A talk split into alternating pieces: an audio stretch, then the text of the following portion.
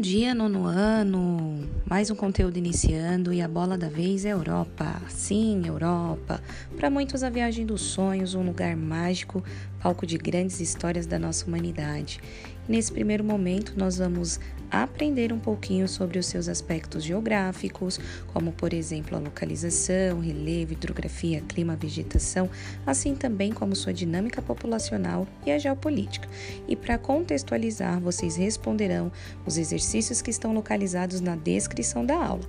É fácil, basta copiar as perguntas em seu caderno e, com base no mapa da página 74 do livro didático de vocês, responder os exercícios. Ao finalizar, tire uma foto dos exercícios respondidos e envie pelo Eclass até amanhã, dia 4 de junho.